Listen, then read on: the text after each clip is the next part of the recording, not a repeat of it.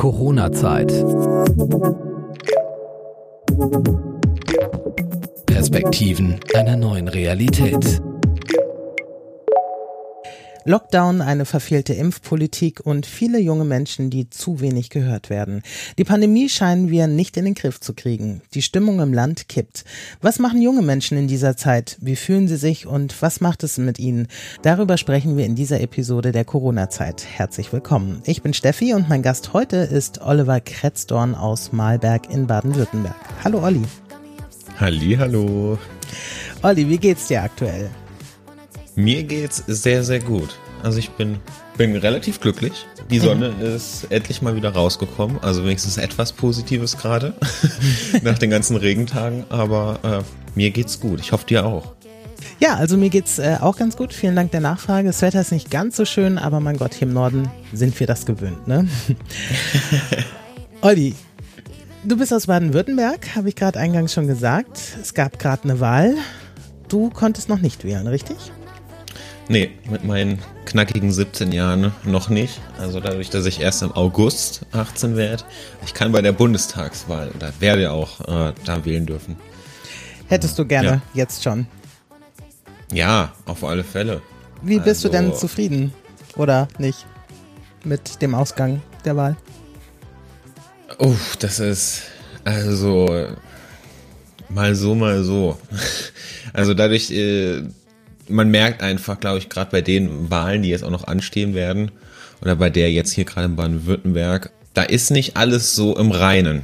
Und da hat sich der ein oder andere Politiker vielleicht doch ein bisschen verschätzt und zu sehr in Sicherheit gewogen. Und wenn dann auf einmal so Sachen rauskommen wie irgendwelche Maskenaffären oder so, dann merkt man halt schon, das, das funktioniert nicht immer alles so super toll. Und ich glaube, das hat man jetzt gerade gemerkt wieder. Also auch, wie die Wahlergebnisse sind, welche Parteien wir zugelegt haben, abgenommen.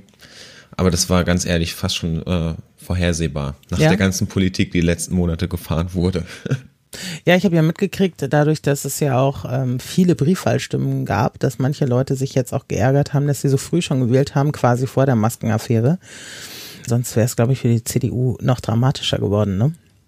Das glaube ich auch. Also ich warte noch, bis die ersten kommen und, den gleichen äh, Zug machen werden wie, wie Trump vielleicht mit Briefwahl und äh, die wollen es dann anzetteln. Wer mhm. weiß. Oder Aber, anzweifeln meinst du also, dass die Wahl. Ja, genau, und sagen dann, mhm. ob das überhaupt so alles ordentlich gelaufen ist. Ah ja, ja. so sind sie halt. Dich hat's ja doppelt getroffen. Wir haben ja schon gesagt, du bist 17 Jahre alt, also gehörst zu den jungen Leuten, die jetzt auch so ein bisschen, gelinde gesagt, äh, hinten wegkippen. Dann bist du ja auch noch Schauspieler. Und das heißt, auch so da ist es. ist es jetzt in der Corona-Zeit nicht die Hochzeit. Wie geht's dir damit? Ja, also gemischte Gefühle. Also mhm. ich äh, sag mal so, die Corona-Zeit für mich, ich kann da ja nur von mir sprechen, äh, hat mich auf alle Fälle in dem Fall getroffen, was privat, alles was so dem Thema Jugend angeht, mhm. ähm, weil einfach viel einfach nicht mehr geht, ist ja klar. Das hat getroffen auf alle Fälle, aber wenn es um die Themen geht, rum um Schauspielerei, muss ich sagen, bin ich oder komme ich gerade aktuell noch recht glimpflich davon, dadurch, mhm. dass ich noch den Vorteil habe, äh, noch zu Hause zu wohnen. Das heißt, ich bin noch nicht darauf angewiesen, irgendein regelmäßiges Einkommen zu bekommen. Trotzdem ist es aber natürlich so, dass Sachen wie Ausbildung, ohne jetzt direkt zu sagen eine Schauspielschule, sondern auch Workshops, Seminare, dich mit Leuten treffen, Veranstaltungen, funktioniert einfach alles nicht. Alles, was so eigentlich in, ja, ins Thema Ausbildung reingeht, funktioniert einfach nicht. Das heißt, Schauspielschulen nehmen jetzt auch nicht an oder wie, wie kannst du es ein bisschen näher erläutern? Die Schauspielschulen, also da kann ich jetzt nur von anderen Leuten sprechen, wie ich es mitbekommen habe, mhm. weil ich nicht in dem so drin bin, weil ich aktuell nicht auf einer Suche bin von der Schauspielschule. Ich war letztens erst bei einer Stipendiumsprüfung von mhm. der Stage School in Hamburg mhm. und ähm, hab da aber auch komplettes mitbekommen, was Corona da macht. Also sonst werden dort 30 Leute über ein Jahr lang äh, eingeladen und wir waren am Ende nur 19. Ach krass. Das heißt, da gab es Menschen, die, die hätten, wäre Corona nicht gewesen, hätten eine Chance bekommen, ein Stipendium zu bekommen. oder da auf die Prüfung zu gehen. Corona hat aber Nein gesagt. So, und äh, Schauspielschulen nehmen auf, aber sehr, sehr äh, gering. Und vor allem mit äh, Auflagen, wie sie halt jetzt gerade aktuell so sind. Also Aber ist ja dann wieder? Land zu Land unterschiedlich. Das heißt, ähm, das mit dem Stipendium musstest du dann auch vor Ort sein oder läuft sowas gerade virtuell? Also macht man, bewirbt man sich um ein Stipendium über Zoom oder wie läuft das? Also äh, ich hatte das Glück, nach Hamburg äh, reisen zu dürfen. Und äh, ich war ja schon mal echt glücklich, dieses Privileg zu haben. Du darfst reisen. Und ich habe auch von der äh, Schule einen Zettel bekommen, in dem drauf stand, ich bin hier geschäftlich unterwegs, schulisch, ausbildungsmäßig. Ähm, das falls, was weiß ich, irgendein Polizist kommt und sagt, was machen Sie hier, sind Sie touristisch, kann ich sagen, nein. Äh, Also ich war vor Ort dort, weil es einfach anders nicht geht. Also vor allem Musical ist, du musst, hast Gesang, Schauspiel und Tanz. In diesen Fächern wirst du geprüft und über Zoom wird ein bisschen schwer. Ja. Aber das hat auch wirklich, also muss man sagen, hat gut geklappt. So und äh, ich habe es einfach gemacht, weil ich gesagt habe, mein Motto dieses Jahr ist eh einfach machen, soweit es geht. Und ähm, dahingehend auch. Also ich hatte vorher auch gar keine Berührungspunkte mit dem Thema Musical. Es kam über einen Workshop im letzten Jahr Oktober. Da wurde ich dann eingeladen auf die Stipendiumsprüfung. Die habe ich am Ende nicht bekommen. Und jetzt kann ich sagen, oh, ich, ich bin traurig oder so. Aber ich habe jetzt schon gemerkt, das hat ganz, ganz viele Vorteile, um ehrlich zu sein. An welcher Stelle? Kannst du da ein Beispiel Weil geben? ich, ja, weil ich da wäre ich ja mindestens drei Jahre, wie die Ausbildung geht, äh, fest an Hamburg gebunden. Mhm. Ich finde Hamburg schön. Nix gegen die Hamburger. Ähm, Ich find's auch schön. Aber, aber ich äh, habe jetzt dadurch, dass ich in den letzten Wochen ganz viel auch, äh, was das Thema Social Media angeht, Mhm. so viele Leute kennengelernt, mit denen ich auch äh, irgendwann mal zusammenarbeiten will oder werde, die aber in Köln sitzen. Und ähm, der Großteil so meiner, meiner Leute, die ich kenne, kommen aus Köln. Und ähm, mich zieht's nach Köln. Ich liebe die Stadt. Und da ist mir auch aufgefallen, hätte ich dieses Stipendium bekommen, ich hätte es auf alle Fälle angenommen. Aber ich wäre auf alle Fälle für drei Jahre dort festgebunden und hätte nichts anderes machen können. Und ja, also ich sehe das Ganze irgendwie dann relativ positiv, weil alles hat irgendwie einen Sinn. Du hast mir im Vorgespräch gesagt, dass du quasi, als ich dich fragte, wie lange bist du denn schon Schauspieler, hast du gesagt, quasi von jeher, also von Kindesbeinen an. Wie, wie bist du dazu gekommen? Oh, das war schon. Also ich bin niemand, der wirklich auch extrovertiert ist. Also das kann ich nicht verheimlichen. Und Ich glaube, das äh, gehört dazu, oder? Auf alle Fälle. Wobei es aber auch, und das glaubt man oft nicht, es gibt auch Schauspieler, die sehr, sehr introvertiert sind, die auf der Bühne oder ähm, vor der Kamera einfach nur so wirken. Aber ich bin wirklich durchgehend extrovertiert, also so, so kennt mich jeder. Und das hat so ein bisschen dazu auch geführt, dass ich schon im Kindergarten auf der Bühne stand, so und habe da beim, was war ich? Ich war mal ein Frosch beim das kleine Ich bin ich. Da geht's so um so eine Raupe, die schaut, ja, wer bin ich denn überhaupt? Also äh, eigentlich schon sehr tiefgehend, wenn man so im Nachhinein drüber denkt. Aber ich war ein Frosch und ich war glücklich. Und das war die erste Erinnerung, äh, die ich so an die Schauspielerei habe. Und dann durch die Schulzeit auch. Vor allem Schulzeit war viel dann Schultheater und Moderation. Aber ich habe nie daran gedacht, das irgendwie zu meinem Beruf zu machen. Es macht Spaß, aber war noch viel zu lange so nach dem Motto, ja, du musst was ordentliches machen. Machen, machen Brotberuf und äh, Das haben aber auch deine Eltern scheinbar nicht von dir verlangt, oder? Nee, also die, die haben wirklich, die sagen das immer noch so. Meine Schwester ist jetzt gerade in der neunten Klasse und die ist, bei denen ist es genauso. Sie sagen einfach, Hauptsache ihr seid glücklich. Ob ihr putzen geht oder einen Job in der Bank annehmt oder was auch immer. Hauptsache ihr seid glücklich und ähm, darauf kommt's an. Und alles andere ergibt sich dann. Und da war, also muss ich sagen, ich habe so ein bisschen Elternlotterie, würde ich mal sagen, gewonnen. Schön gesagt. Ja, also es ist wirklich so, weil ich viele andere kenne, bei denen ist es leider nicht so. Da wird dann gesagt, ja, du musst was was auch immer ordentlich ist, aber das, was wir uns vorstellen, was ordentlich ist, machen. Und äh, ich war ja eigentlich auch auf dem Weg des Kochs, also wie mein Ach so. Vater. Okay. Ja, Und Der was hat dich davon abgehalten? Davon abgehalten hat mich eigentlich erstmal gar nichts, mhm. weil ich schon komplett auf dem auf dem Weg war. Ich hätte auch schon eine Ausbildungsstelle, habe schon Erfahrung da gesammelt äh, in dem Bereich. Und äh, der Punkt, in dem ich gesagt habe, oh nee, das ist eigentlich doch nichts, war durch einen Workshop, der äh, 2019 äh, im August war. Das war so ein Einsteiger-Workshop, wie werde ich Schauspieler? Und da habe ich dann am Abend gemerkt, da ist doch mehr Leidenschaft drin. Das macht Spaß und äh, ich kann mir das mehr vorstellen. Und seitdem gehe ich den Weg des Nachwuchsschauspielers. Bist du denn mehr der Bühnendarsteller, also mehr Theater oder geht es auch Richtung Film und Fernsehen? Eindeutig würde ich mal sagen Film, Fernsehen, mhm. weil äh, machen wir kein Geheimnis drum, die zahlen besser. Okay. ähm, das ist äh, natürlich auch so ein Ding, aber vor allem auch die Leute, mit denen man dort arbeitet. Also ich bin jetzt, ich kann jetzt kein großes Fazit ziehen, weil ich halt nicht diese Theatererfahrung habe, wie es andere haben. Aber äh, die Leute, die ich jetzt schon kennengelernt habe aus Film, Fernsehen, Werbung, die sind einfach so cool, dass ich gesagt habe, mit solchen Menschen möchte ich zusammenarbeiten. Natürlich, es gibt auch Leute, mit denen will man nicht zusammenarbeiten. aber äh, das gibt's überall, glaube ich. ja, aber dahin zieht's mich auf alle Fälle so. Wobei ich auch echt gerne mal äh, so Sachen in die Moderation, also live vor Ort irgendwas moderieren, weil ich das auch liebe. Also ich liebe es genauso auf der Bühne zu stehen mhm. und das weiß ich noch mal in meiner Abschlussfeier in der Schule habe ich äh, Moderation gemacht. Das war einfach cool. So Leute durch den Abend durchführen und äh, so ein bisschen Entertainment. Aber ich liebe es genauso vor der Kamera zu stehen. Weil ich will alles, was ich will, ist eigentlich nur spielen.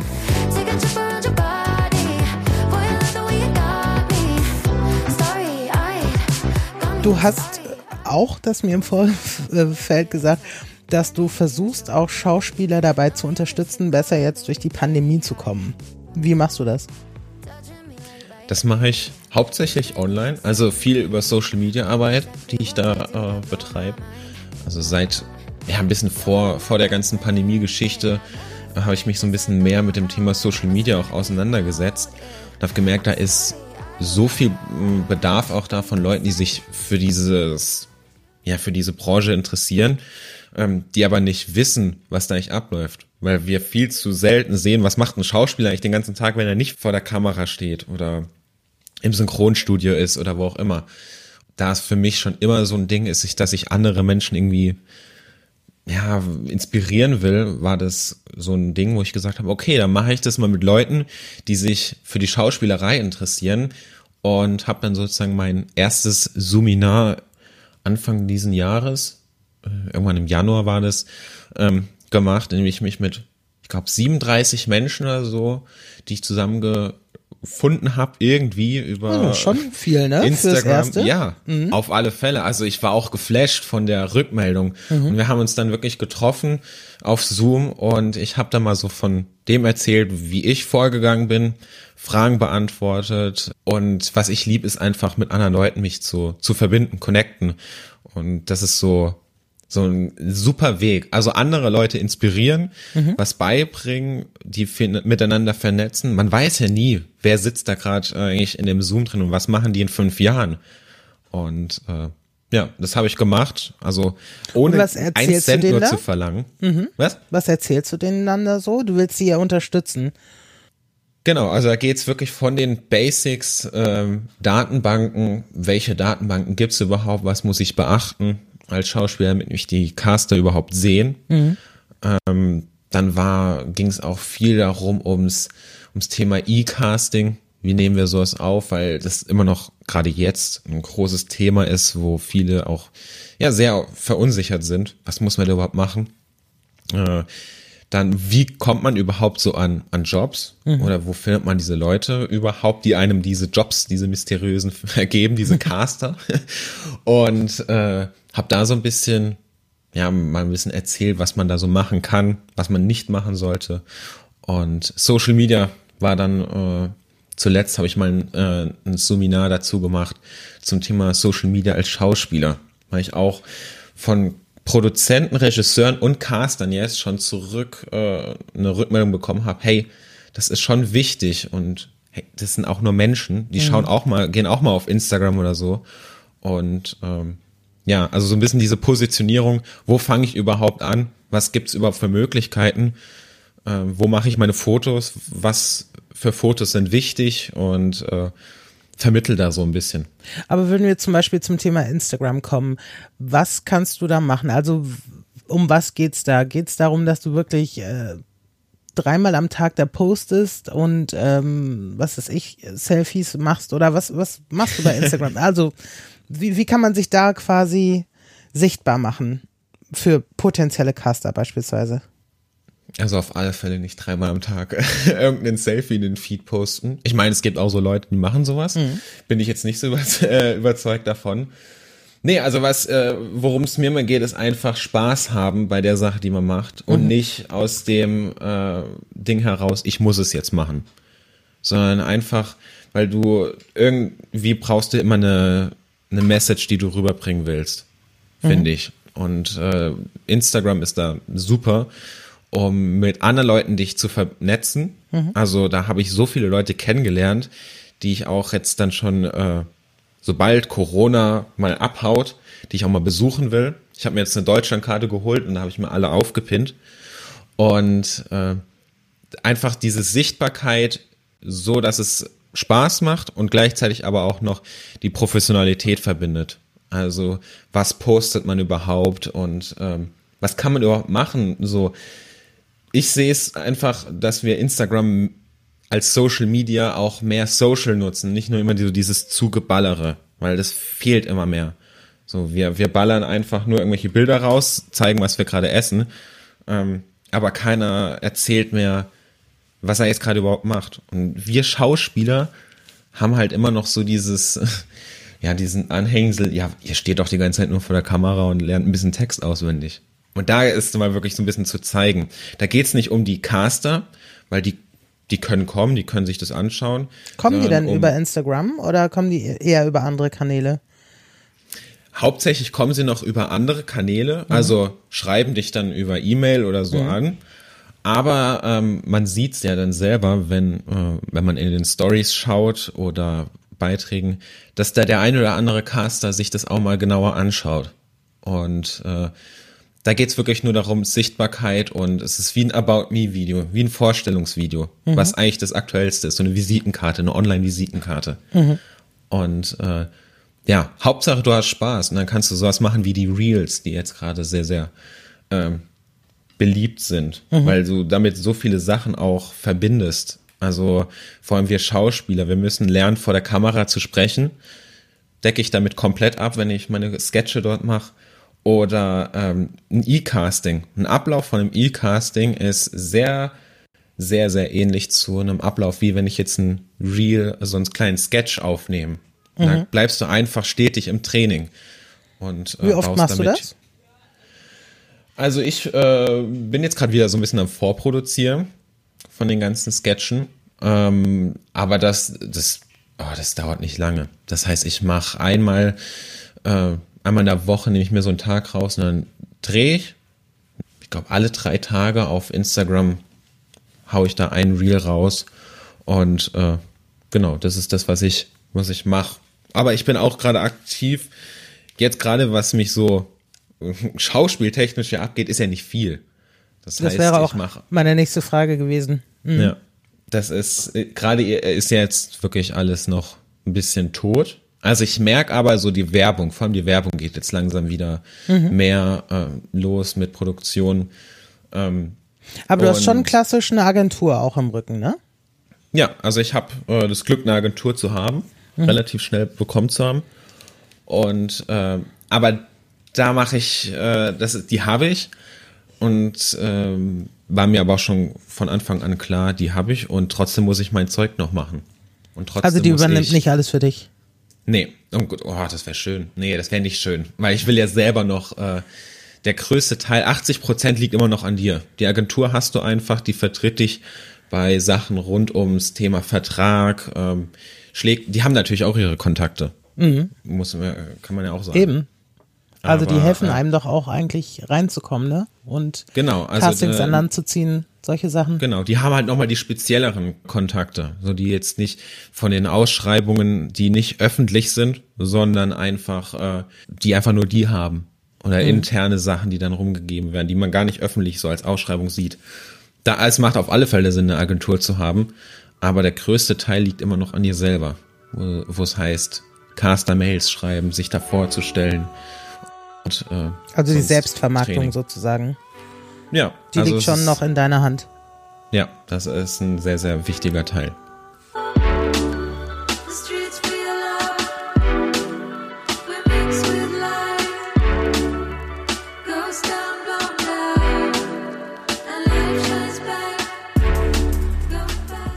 kommen wir nochmal auf deine Jugend zu sprechen.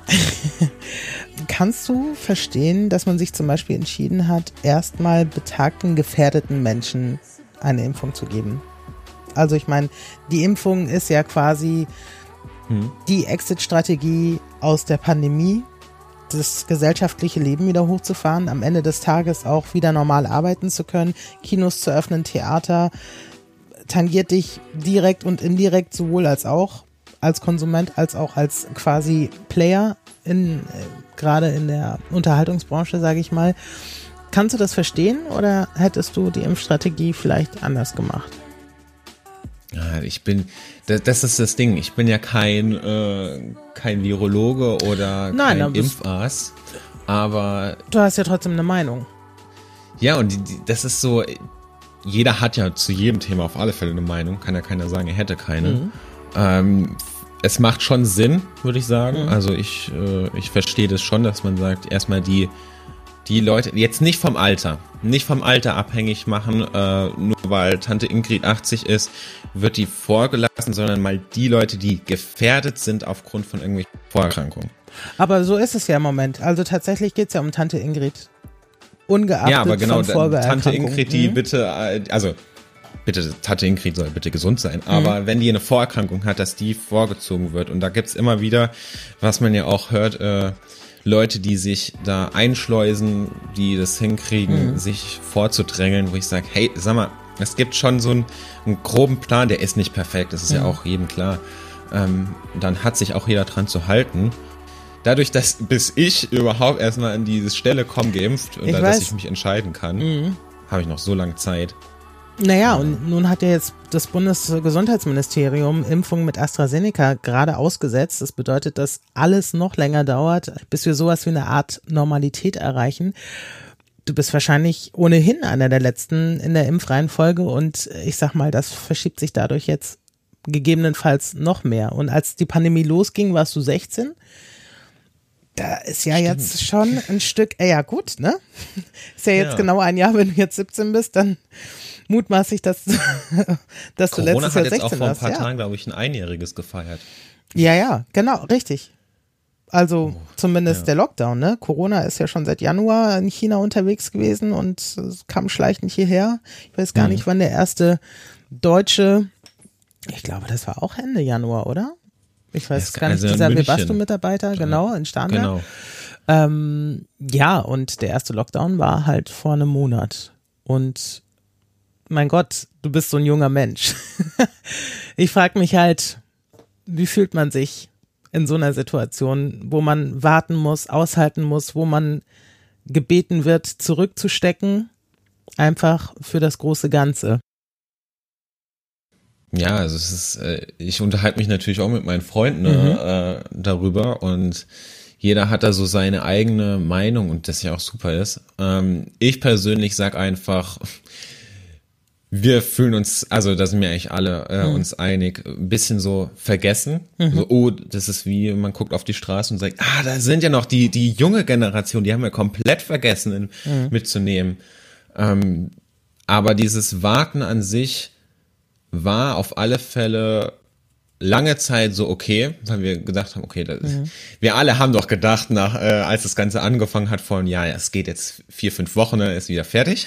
Genau. Im Sommer dachten wir alle, noch, wir sind durch. Mhm. Genau, wir haben gedacht, oh, jetzt, ähm, ja, das schaffen wir. Und ähm, das ist, ist ja schon bald vorbei.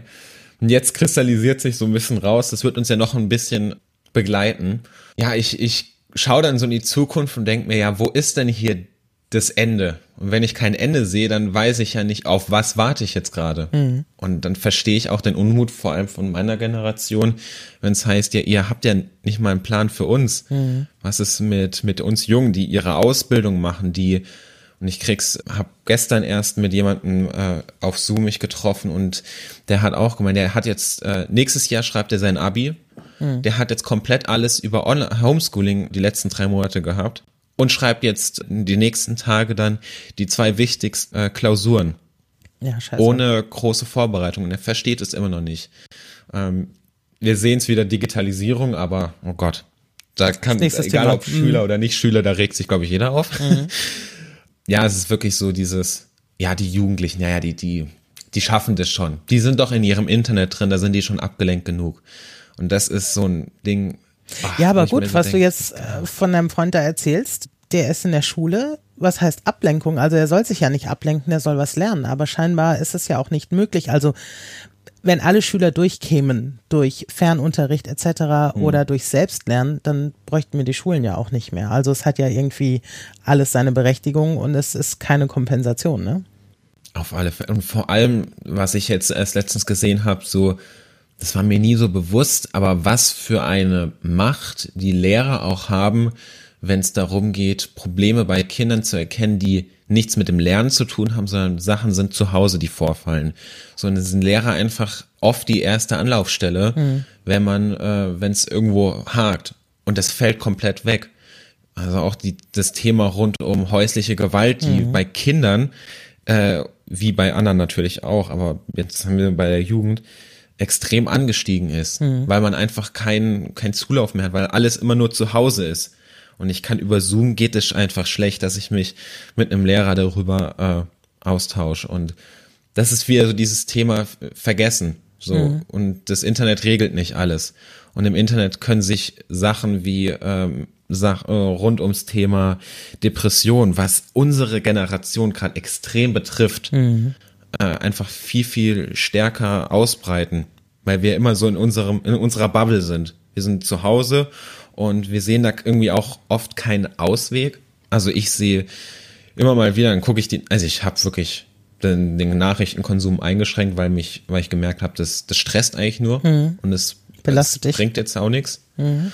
Und ähm, dann hört man wieder von irgendwelchen Impfstrategien oder sonstigen Lösungen. Und dann kommt irgendein Korruptionsskandal wieder raus und dann ist dieses Vertrauen wieder sehr schnell, schnell weg von wegen, ähm, ja, wir schaffen das schon. Wie viel Vertrauen hast du denn in die Politik? Äh, also sagen wir mal so in die Kommunalpolitik mehr als in die große ganze äh, Bundespolitik. Mhm. Also das, was, was man noch so regeln kann äh, auf kommunaler Ebene, finde ich, läuft relativ gut, also mhm. bei uns. Ähm, was für ein Landkreis was, ist das? Äh, Ortenau-Kreis, mhm. ja, Breisgau und Breisgau-Hochschwarzwald, die arbeiten ja alle äh, sehr eng zusammen. Mhm. Also Ortenau und, ist ja so ein Mittelschwarzwald, ne? Von der Höhe genau. her ungefähr. Mhm. Ja. Offenburg und, und da so. funktioniert es äh, relativ gut, was ich mhm. jetzt so mitbekomme. Ähm, aber das, das große Ganze, alles, was dann zusammenspielt, ist einfach äh, so ein bisschen Chaos. Also da, da, diese, da hast du keinen Durchblick mehr, finde ich. Du weißt nicht mehr, wer was macht was, wem kann man noch vertrauen oder mhm. wo gehen jetzt welche Gelder für welche Masken hin. Ähm, warum wird eine, ein Luftfahrtunternehmen mehr bezuschusst als Schulen? Mhm. Ähm, Lufthansa war es, glaube ich, mit neun mhm. Milliarden, Richtig. die da äh, Geld bekommen haben. TUI hat auch Geld und die, gekriegt. Die, mhm. Genau, die alle kriegen sie Geld und die Schule, so, da ist nix. Hat immer da, noch kein stabiles da, Internet. Genau. Mhm. Also ich bin ja wirklich froh, dass jetzt hier alle Aufnahmen und alle Meetings, die ich so habe, dass die halbwegs gut laufen. Ähm, aber sobald ich es auch mehr, ich krieg's von meiner Schwester mit. Mhm. Wie alt ist die? Jetzt, äh, die ist 15 mhm. und äh, in der neunten Klasse Realschule und die die steckt es gut weg. Also habe ich das Gefühl. Aber da sind so viele Probleme, die dann aufkommen und äh, zuletzt erst kommt sie zu mir und sagt, hey Olli, äh, kannst du mir da helfen? Da wir haben jetzt das Thema Parabeln und ich habe meinen Abschluss mit einer 4 in Mathe gemacht, war mein mhm. Ziel, habe ich erreicht, bin glücklich. und genau dieses Thema war eins und es war wirklich so, ich habe das in meiner Prüfung gesehen, Parabeln und habe das übersprungen Mhm. Hab's nicht gemacht, weil ich, weil ich es nicht verstehe. Und dann bist du da und deine Schwester schaut dich an und, und du sagst dir, du, Hab ich übersprungen. nicht. Habe ich übersprungen, also weil ich es auch nie verstanden habe. So, weil es schon ohne Homeschooling nicht geklappt hat. Ähm, und aber die ist einfach auch Gott sei Dank relativ gut in der Schule. Aber ich äh, sehe es dann bei anderen von ihren Mitschülern und Mitschülerinnen, die einfach äh, komplett vernachlässigt sind, weil es nicht funktioniert vom Internet. Bei der Schule ist es sehr, sehr gut geregelt, muss ich sagen, äh, was die Leih-Laptops oder wie man das nennt, Leihgeräte äh, angeht, dass die Schüler sich da melden konnten. Aber das Internet ist halt dann trotzdem immer noch so ein Ding. Nützt dir ja auch nichts, ne? Wenn du einen Laptop Ja. hast und kommst nicht ins Netz rein oder Schulserver stürzen ab, ne? Hat man auch immer wieder, dass man sich da nicht einwählen kann und so wegen Überlastung. Wenn du die Möglichkeit hättest, beispielsweise mit Frau Merkel oder Herrn Spahn zu sprechen, was würdest du denen sagen? Oh. Oh. Gute Frage. Was würde ich denen sagen? Ich würde denen gar nichts sagen. Ich würde sie mal einen Tag mitnehmen. In den Online-Unterricht. Oder äh, in, in einen, einen Tag oder nee, machen wir eine Woche. Ich würde sagen, ich würde sie einladen. Gehen Sie mal mit uns äh, eine Woche lang mit und sehen Sie mal, wie es eigentlich so im Durchschnitt alles läuft. Weil ich kann, man kann viel sagen, aber das sind am Ende ja auch diejenigen, die, die einfach nur vorne in der Presse stehen und was sagen. Im Hintergrund ist ja dieser ganze Mechanismus. Und die haben natürlich eine gewisse Macht auch dahingehend, äh, Sachen zu bestimmen. Aber ich glaube, mit ein oder zwei Personen allein bringt es nichts. Da kommen wir wieder aufs Thema Lobbyismus. da muss ich wahrscheinlich woanders anfangen. Ja, aber haben, würdest du sagen, die jungen Leute haben keine Lobby? Auf, die haben gar nichts. Also es gibt, äh, ich wüsste nichts, was, was auf der Ebene äh, eine Lobby wäre. Also in der, in der kleinen Kommune, der ist ja dann die, die, die Schülersprecher und die in Baden-Württemberg ist es auf alle Fälle so, ich weiß nicht, ob das in jedem Bundesland so ist, es gibt die SV, ähm, das ist ja dann so der Verbund von den Schülern, die zusammen Probleme besprechen. Und das, gibt, das geben die dann weiter und die Schule gibt's an die Stadt weiter, die Stadt an den Landkreis. Was mal mehr, mal weniger klappt. Aber sonst, äh, aufs große Ganze, hat die Schule einfach keine Lobby. Und äh, Na, über Schule hinaus, ich meine, du bist ja schon durch mit der Schule, aber Gott du bist ja trotzdem, du bist 17, du bist massiv betroffen. Einfach Da- aufgrund auch der aktuellen Situation. Ein 17-Jähriger möchte eigentlich nicht zu Hause hocken und äh, vom Computer mit seinen Freunden zoomen, sondern er will sie Das sehen, stimmt. er will weggehen, er will äh, mal in die Kneipe oder in einen Club oder so. Also das Ja. betrifft ja nicht nur das Bildungswesen sozusagen, sondern auch wirklich, mein Gott, ein Jugendlicher will ein Jugendlicher sein. So. Und Das Sachen stimmt. machen, die 16-, 17-Jährige machen. Das ist, äh, ist auch so ein Ding. Und ich möchte mich mit Freunden, man kann sich ja dann mit einem Haushalt treffen, aber das bildet ja nicht meinen Freundeskreis ab. Ich will, ich will diesen Haufen komplett alle zusammen haben und wir gehen jetzt, weiß weiß ich, in irgendeine äh, Dorfdiskothek oder so rein. und das ist ja alles, was einfach gerade nicht funktioniert. Die Technik hilft nur kurzweilig aus. Und dass man sich über Zoom trifft oder über so äh, Hausparty, diese, diese App, dann kann man auch darüber spielen. Aber das ersetzt nicht den, den Kontakt, den du hast, wenn, Den du, wenn du dich mit jemandem triffst. Auf alle Fälle. Zum Schluss, letzte Frage. Wenn der ganze Spuk mal vorbei ist, ja, also wir wissen ja nicht, wann das ist, aber was wäre das Erste, was du machen würdest, wenn du frei entscheiden könntest, was du jetzt machst und mit wem du es machst? Mit meiner kompletten Freundesgruppe einmal in den Club gehen und von, von Öffnung bis Schließung drin bleiben und einfach nur tanzen und abgehen. Wir, also wir, wir treffen uns immer also über Zoom dann oder halt über über äh, wer ist es Hausparty und dann reden wir immer davon, oh, wenn wenn wenn irgendwann alles wieder normal ist, was auch immer normal ist, aber wenn alles wieder so läuft, wie wir es kennen, dann äh, dann geht's direkt in den Club. Ich weiß auch nicht warum, weil das ist einfach so, das ist irgendwie symbolisch für unsere Jugendzeit eigentlich. Da sind viele witzige Sachen entstanden äh, und das wäre so eine Sache. Aber auch Reisen. Also ich habe jetzt, wie ich schon gesagt habe, diese Deutschlandkarte da und habe da mal geschaut, wen kenne ich alles und wo sind die Personen. Und mir ist aufgefallen, hey, ich kenne ja voll viele Leute in Hamburg, das war mir gar nicht so bewusst. Ich muss auf alle Fälle nochmal nach Hamburg. Und sobald alles wieder normal läuft und man kann reisen und sich mit mehreren Leuten treffen, dann ist es auch so ein Ding. Eine Deutschland-Tour, so eine kleine machen mhm. äh, und die ganzen Leute mal kennenlernen, die man vielleicht nur online kennt. Ich kenne so viele Leute nur vom, vom Sprechen oder über Zoom, deren digitalen Gesichter. Mhm. Darauf, das ist sowas, was ich sofort machen würde. Da freue ich mich schon drauf. Deswegen bleibe ich auch so optimistisch. Wunderbar. Lieber Olli, ich sage vielen Dank, dass du dir die Zeit genommen hast, dass du uns Einblicke in dein Leben gegeben hast und ähm, ich wünsche dir alles Gute und natürlich bleib gesund. Vielen, vielen Dank. Hat mich gefreut. Ja, und wenn auch ihr mal bei der Corona-Zeit mitmachen wollt, dann meldet euch unter post.coronazeit.de und dann zeichnen wir eine Folge mit euch auf. Das war Corona-Zeit. Ein Podcast der Euphonica Audioproduktion. Wir produzieren Corporate Podcasts für Ihr Unternehmen. Wenn auch Sie einen Podcast starten möchten, besuchen Sie unsere Website www.euphonica.de. Wir beraten Sie gern.